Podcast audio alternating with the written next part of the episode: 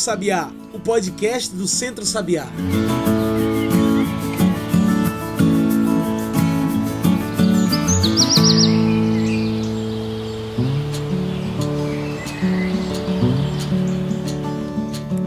Olá a todos e todas que nos ouvem agora pelo Spotify e pelo Mixcloud. Eu sou João Lucas França e está começando agora o Cantos do Sabiá, nosso podcast para discutir agricultura familiar, soberania alimentar, sociedade e sustentabilidade.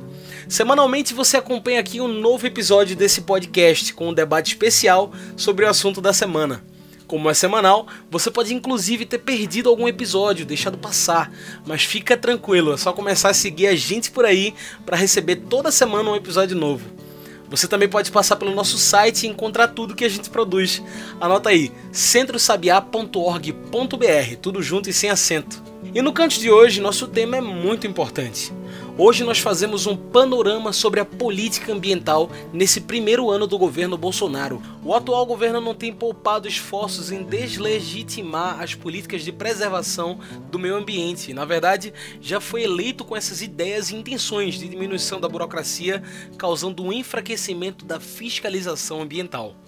Isso faz com que se tenha mais espaço para desmatar, desmantelar e queimar as matas e florestas no Brasil, e mais facilmente essa pessoa que fizer isso não seja culpada por isso.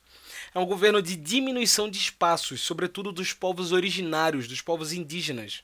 Um governo de extinção extinção da Secretaria de Mudanças Climáticas e Florestas do Ministério do Meio Ambiente, o MMA, extinção da Subsecretaria Geral de Meio Ambiente, Energia e Ciência e Tecnologia do Ministério das Relações Exteriores e por aí vai. É por isso, para conversar sobre isso tudo, que hoje convidamos Paulo Pedro para conversar sobre a atual política ambiental brasileira. Olá, Paulo, obrigado por aceitar nosso convite para participar desse programa. Paulo, você poderia se apresentar melhor para a gente, falar sobre o que você faz, a sua proximidade com esse tema da política ambiental?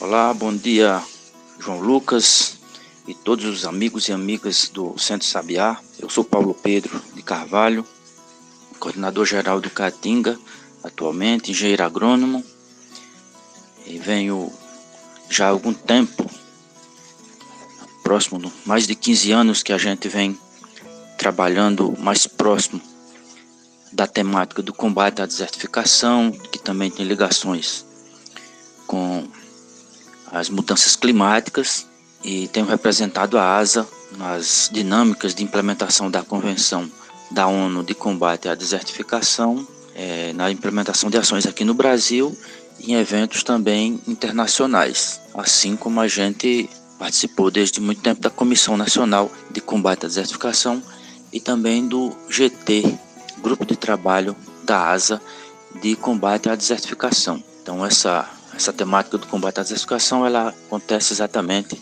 aqui no Brasil, no semiárido brasileiro e as áreas de, de entorno, mas é uma, um, um problema ambiental mundial que chega a abranger áreas em torno de um terço de todas as terras do planeta, chamadas de terras secas. No caso aqui, o semiárido brasileiro de um torno, como eu já falei. Então essa é minha apresentação em relação àquilo que a gente que a gente faz.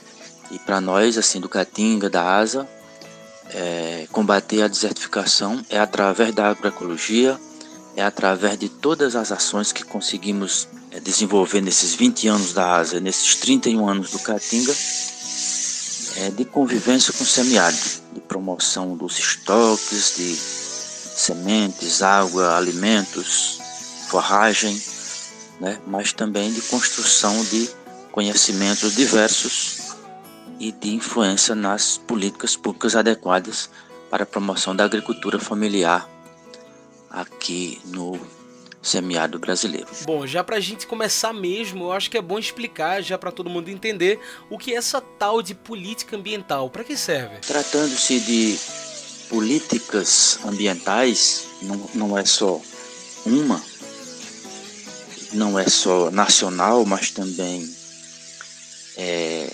estadual, municipal, são, são, são várias, né? Falando, eh, podemos citar aqui é, política de biodiversidade, política de de combate à desertificação, política de conservação e preservação dos biomas brasileiros.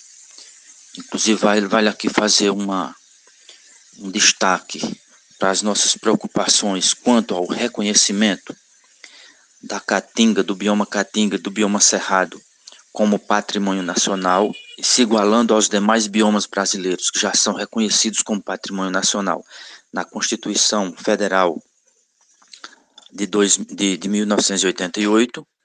Então, faz mais de 10 anos que tem uma PEC, um projeto de emenda constitucional que está no Congresso Nacional para ser votado exatamente uma PEC junta, Caatinga e Cerrado, aos demais biomas brasileiros como patrimônio nacional. Então, é, isso faz parte dessa movimentação política de, reconhecer a importância do bioma Caatinga, que é exclusivamente brasileiro, e do Cerrado, que hoje é uma das maiores preocupações, uma das grandes preocupações brasileiras, com o avanço do agronegócio, com o avanço das, das fronteiras agrícolas, né, que tem provocado muita degradação ambiental e poluído as águas e os solos com tanto agrotóxico, né?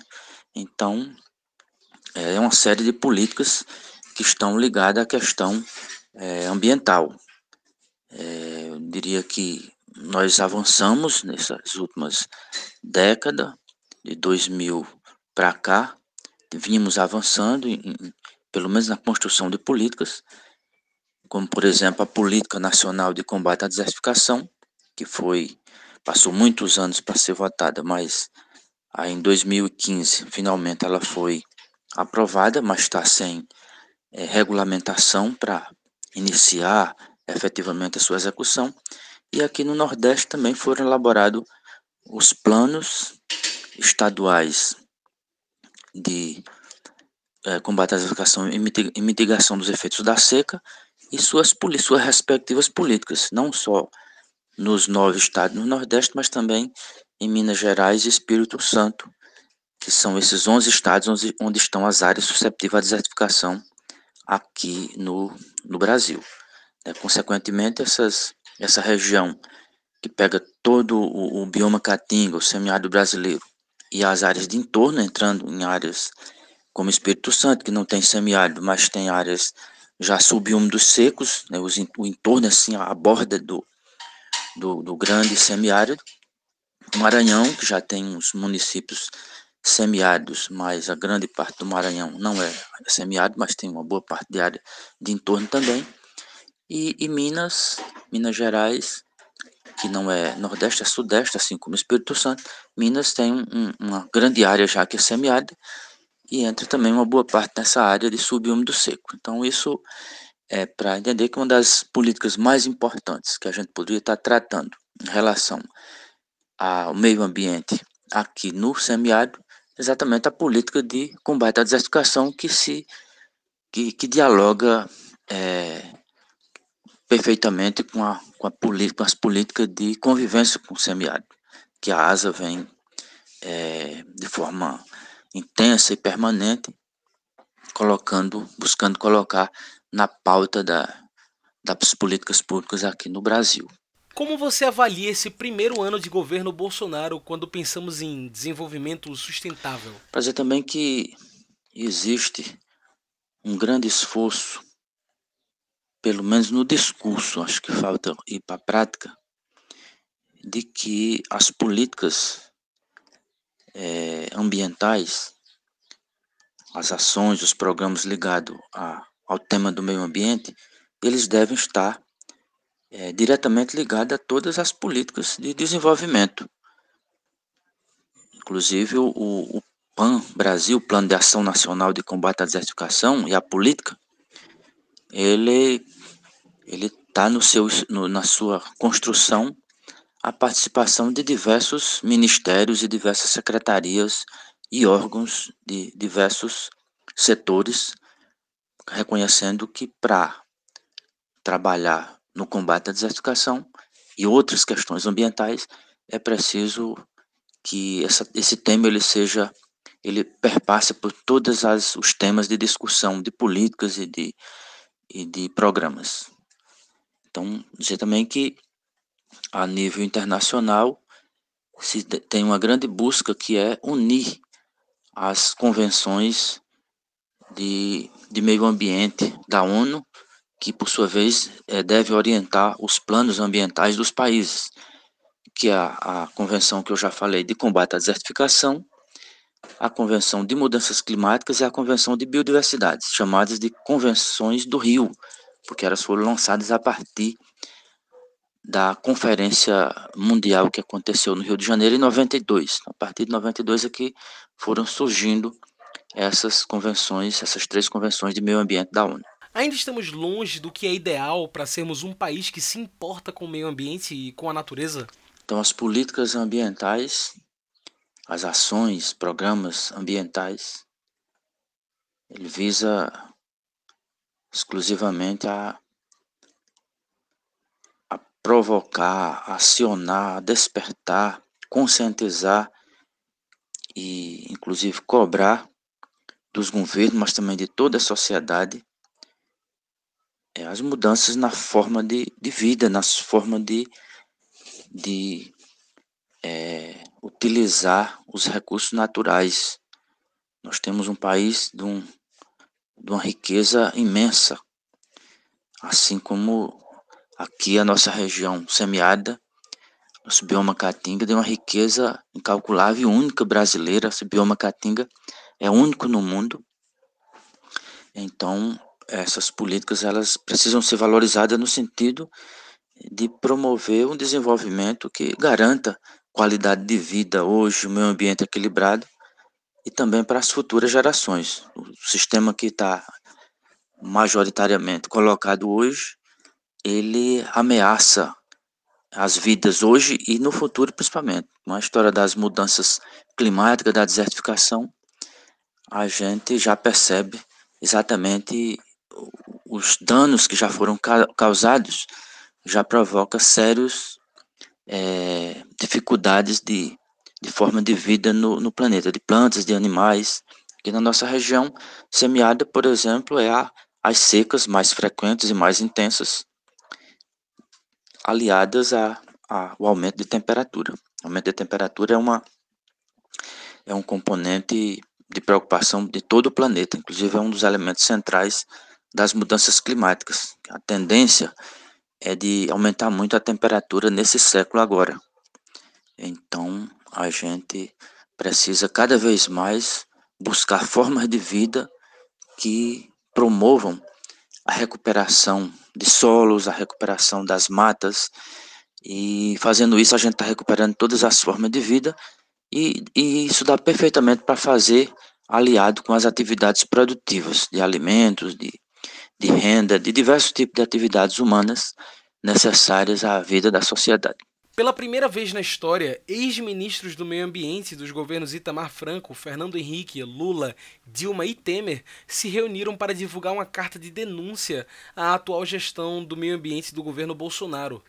Qual a sua visão da gestão do atual ministro do Meio Ambiente, Ricardo Salles?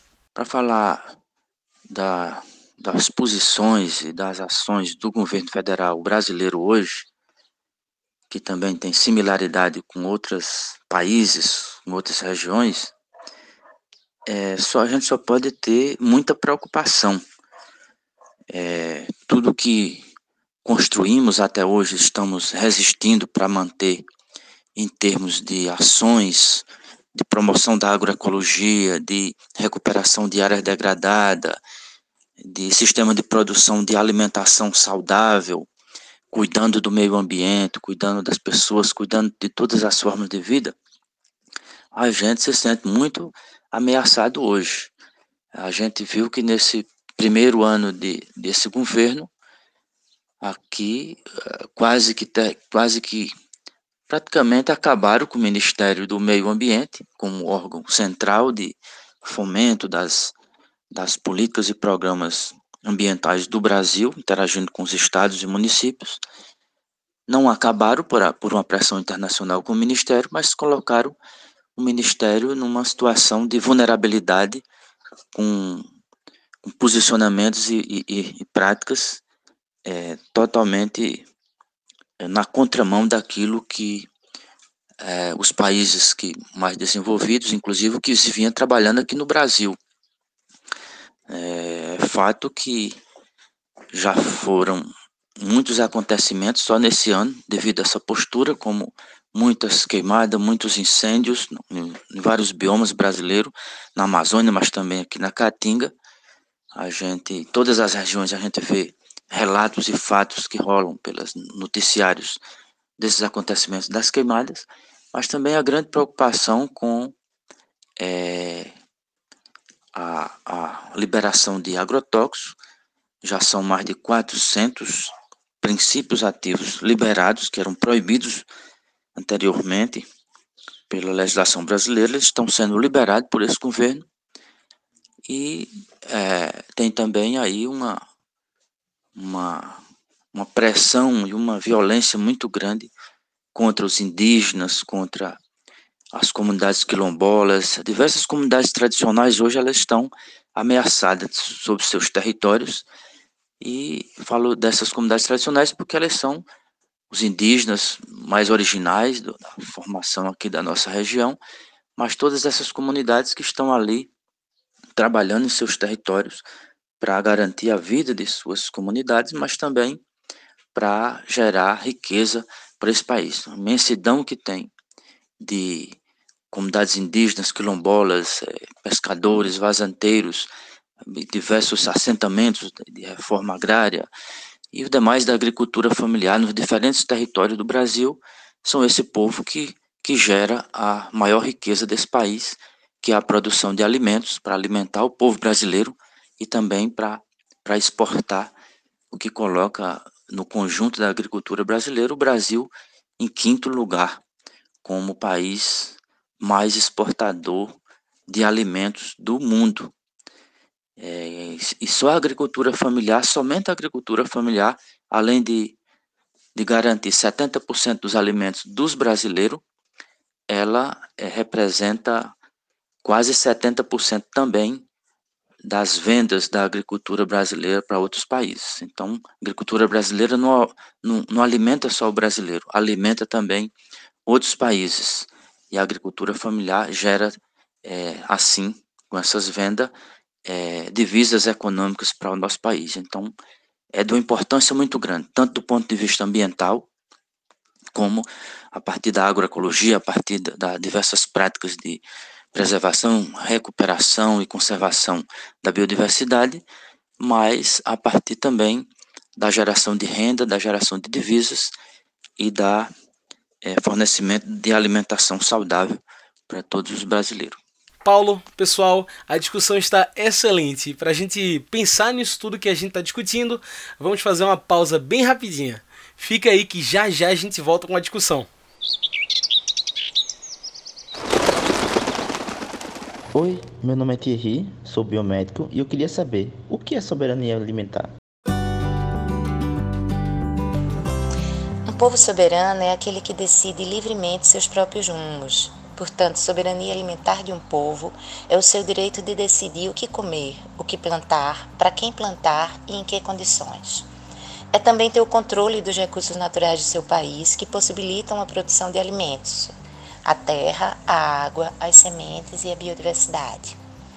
Soberania alimentar é o direito dos povos, agricultores e agricultoras, extrativistas, pescadores e pescadoras, entre outros grupos, definirem as políticas agrícolas para a produção, distribuição e o consumo de alimentos, garantindo o direito à alimentação da população e respeitando sua cultura, tradição e diversidade alimentar. Soberania alimentar também significa tomar o controle sobre os nossos hábitos alimentares e não delegar ao mercado ou às empresas. Em outras palavras, significa ser soberanos e poder decidir quanto à nossa alimentação.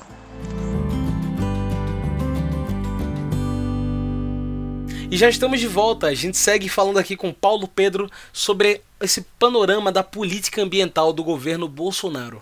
É em meio a esse desgoverno que vem desde o governo Temer que podemos perceber grandes descasos em nosso país que levam a inclusive grandes crimes ambientais, não é, Pedro? Como você observa esses anos tão permissivos com esses descasos, como a recente queimada da, da Amazônia ou nos olhos das praias do Nordeste? O atual, atual é, postura do Ministério do Meio Ambiente, somente conduzida através do ministro, é de relegar todas as, as principais políticas ambientais do Brasil e é um ministério hoje, hoje esse ministério tá, do meio ambiente está muito é, ligado com os interesses do agronegócio.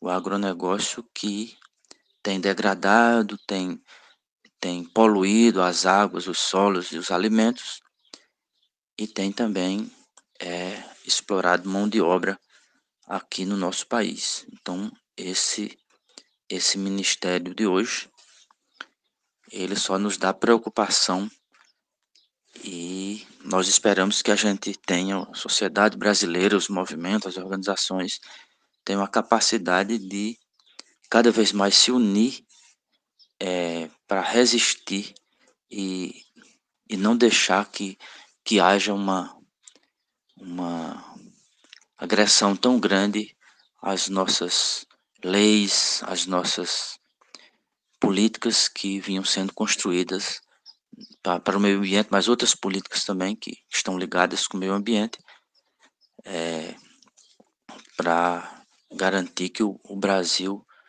é, continue com, com a sua biodiversidade.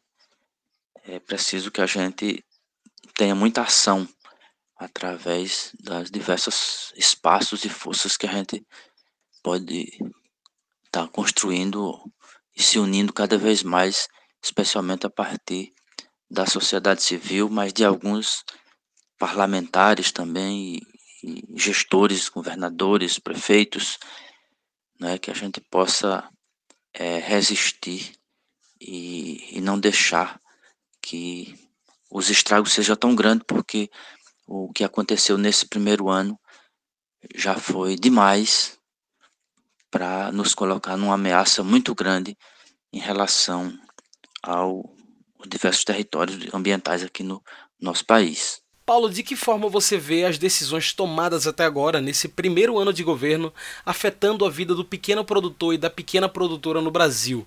Qual a expectativa que esse ano deixa para os próximos anos?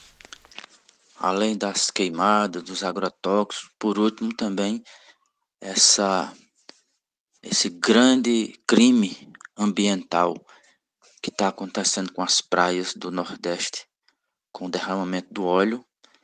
Até agora não se conseguiu descobrir quem foi, mas independente de descobrir ou não quem foi, o fato é que o governo federal trata a questão como uma brincadeira. Demorou muito tempo para reagir. Quando reagiu, a situação já estava num nível de, de, de de avanço da, desse, desse óleo que hoje os prejuízos são incalculáveis, já considerado um dos maiores é, um dos maiores crimes ambientais do mundo, né? É, recentemente também, ainda no, no governo anterior de Temer, a história da Vale do Rio Doce lá em Minas, né? Que estourou aquelas barragens, um crime que era previsto um, um desastre que era previsto e não foi tomada nenhuma medida e até hoje, depois do daquela gr grande catástrofe, até hoje não não teve as devidas movimentações, pelo menos de minimizar a situação das famílias que conseguiram escapar daquele desastre. Então, é, é realmente é assustador o que está acontecendo em nosso país hoje em relação às agressões ao meio ambiente e o que é mais preocupante ainda em relação às, às posturas do, do atual governo e seus diversos órgãos para reagir é, na forma de contornar, de minimizar os impactos. Primeiro, prevenir para que isso não aconteça, né? Mas quando acontece, é, reagir, agir rápido para minimizar os impactos sobre os, os ambientes, sobre a vida das pessoas. No Cantos do Sabiá, a gente tem um quadro muito importante que se chama Mete o Bico. É um quadro para o nosso convidado trazer as suas denúncias, críticas ou para fazer o seu ponto final de toda essa discussão que nós trouxemos. Tá pronto? Paulo, eu te pergunto, como você projeta um futuro ideal para a política ambiental brasileira? De que forma podemos nos sair melhor? Sinceramente, eu acredito que os movimentos sociais, as pessoas que amam o país de verdade vão cada vez mais se unir, fortalecer as organizações, fortalecer as redes, os movimentos sociais, no sentido da gente ir criando uma força de resistência para impedir que haja tanto tanto desmontes dos programas e das políticas que de certa forma vinham avançando nesse país nessas últimas duas décadas e é, ser protagonista enfrentando é, esse contexto que é de muita muita preocupação, de muita ameaça e já com um montante de perdas para as políticas ambientais, mas também para as políticas, é, as principais políticas que que realmente chegam, que deveriam chegar até a, a população dos trabalhadores e trabalhadoras do Brasil. Hoje a gente vê ameaças não só nas políticas do meio ambiente, mas em todas as, essas políticas principais que garantem os, os serviços e os direitos mínimos da, da população para viver com dignidade.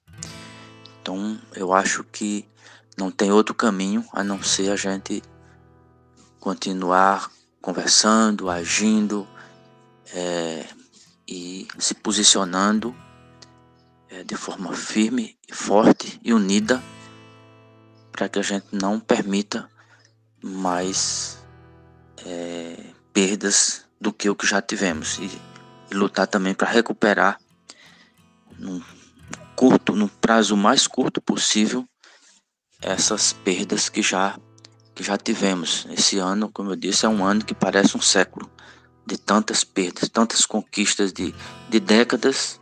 Em um ano a gente vê se desmoronando. Então é preciso que a sociedade brasileira se acorde, acorde, se junte, faça, faça corrente de, de ação, de, de, de união com todas as pessoas e movimentos para que a gente possa é, é, segurar o país e recuperar aquilo que a gente perdeu é, e que está ameaçado também de perder ainda pela frente.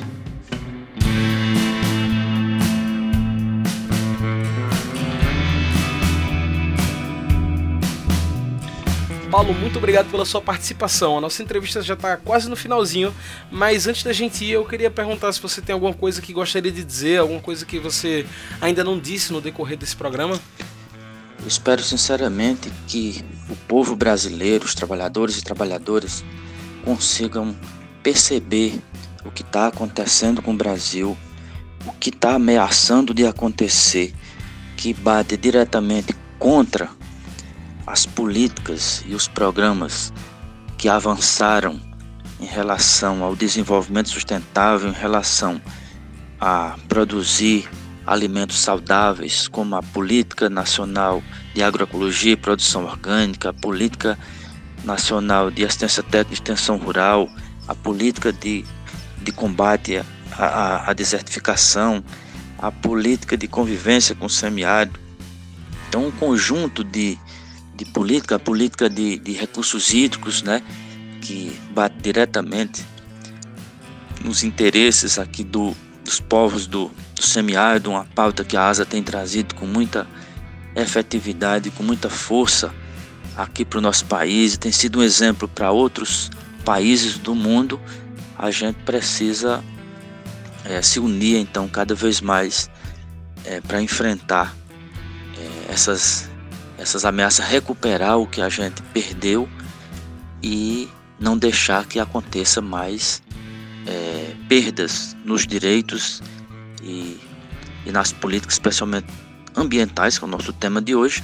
Mas, como eu disse, políticas ambientais não existem sem ligações com outras políticas de desenvolvimento nas diversas regiões aqui do país. Então, eu acho que uma grande denúncia que o povo brasileiro precisa fazer, precisa entender e precisa fazer é sobre barrar é, essa liberação de tanto veneno, de tanto agrotóxico.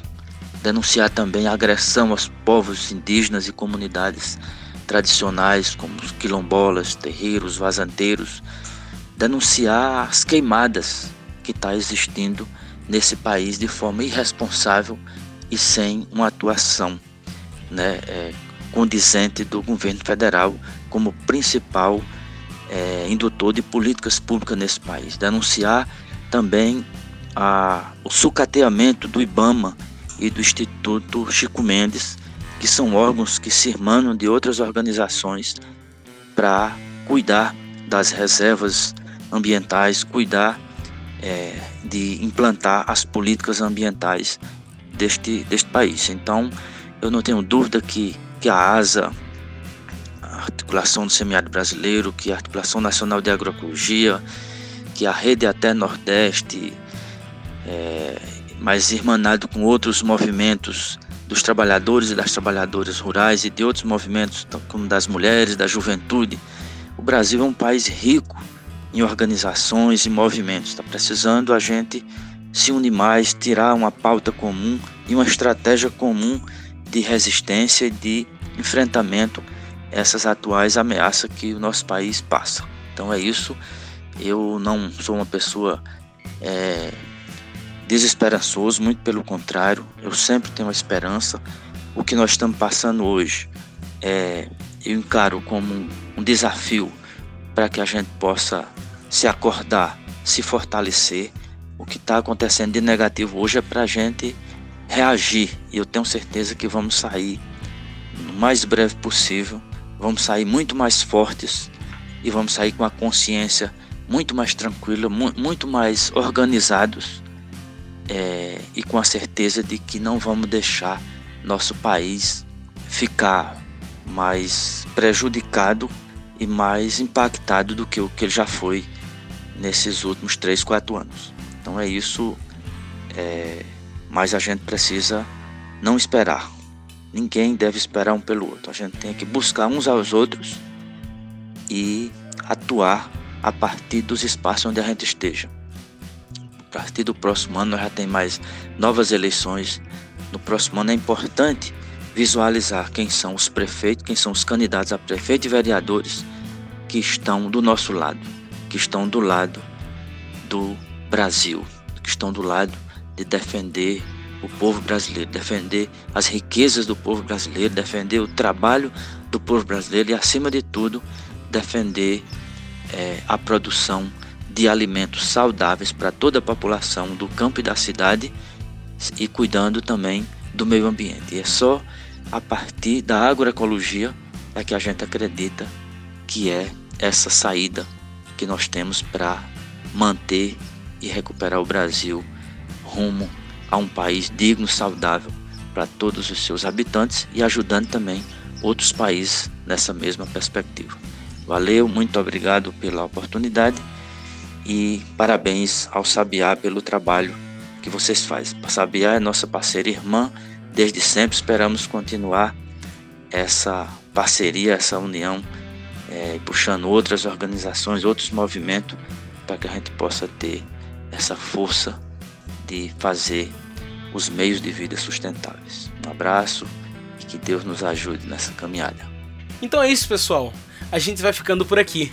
Para quem quiser ouvir de novo ou quiser indicar para os amigos, é só lembrar de que você tem que nos seguir por aqui, pelo Spotify ou pelo Mixcloud. O Cante do Sabiá é uma realização do Centro Sabiá. E você pode nos encontrar pelo nosso site, que é o centrosabiá.org.br, tudo junto e sem acento, ou também pelas redes sociais. É só procurar pelo Centro Sabiá. A gente tá no Instagram, no Twitter, no Facebook, enfim, procura a gente. E é isso. Esse programa foi produzido e editado por mim, João Lucas França, com a supervisão operacional de Darliton Silva, comunicador popular do Centro Sabiá. Tchau e até o próximo Cantos do Sabiá. A gente se encontra na semana que vem.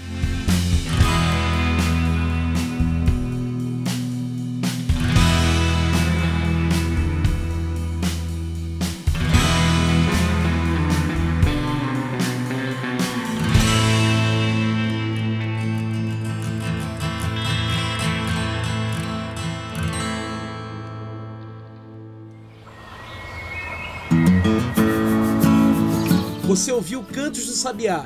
Cantos do Sabiá é o podcast do Centro Sabiá em parceria com Brasil de Fato.